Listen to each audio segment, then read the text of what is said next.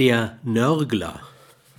Nörgler sind nur selten mit sich zufrieden. Da sie sich das selbst und anderen kaum eingestehen, suchen sie sich Ersatzobjekte und werden leicht fündig. Und da sie selbst vor dem Anspruch unrealistisch hoher Ideale versagen, müssen auch die anderen vor diesen Ansprüchen versagen. Nörgeln ist stets ein Symptom mangelnder Anpassungsfähigkeit an soziale, emotionale, lokale Situationen.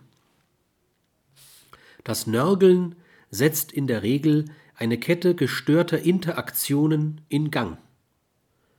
Nörgeln, emotionaler Rückzug dessen, dem das Nörgeln ausgesprochen oder unausgesprochen gilt, verstärktes Nörgeln, weiterer Rückzug.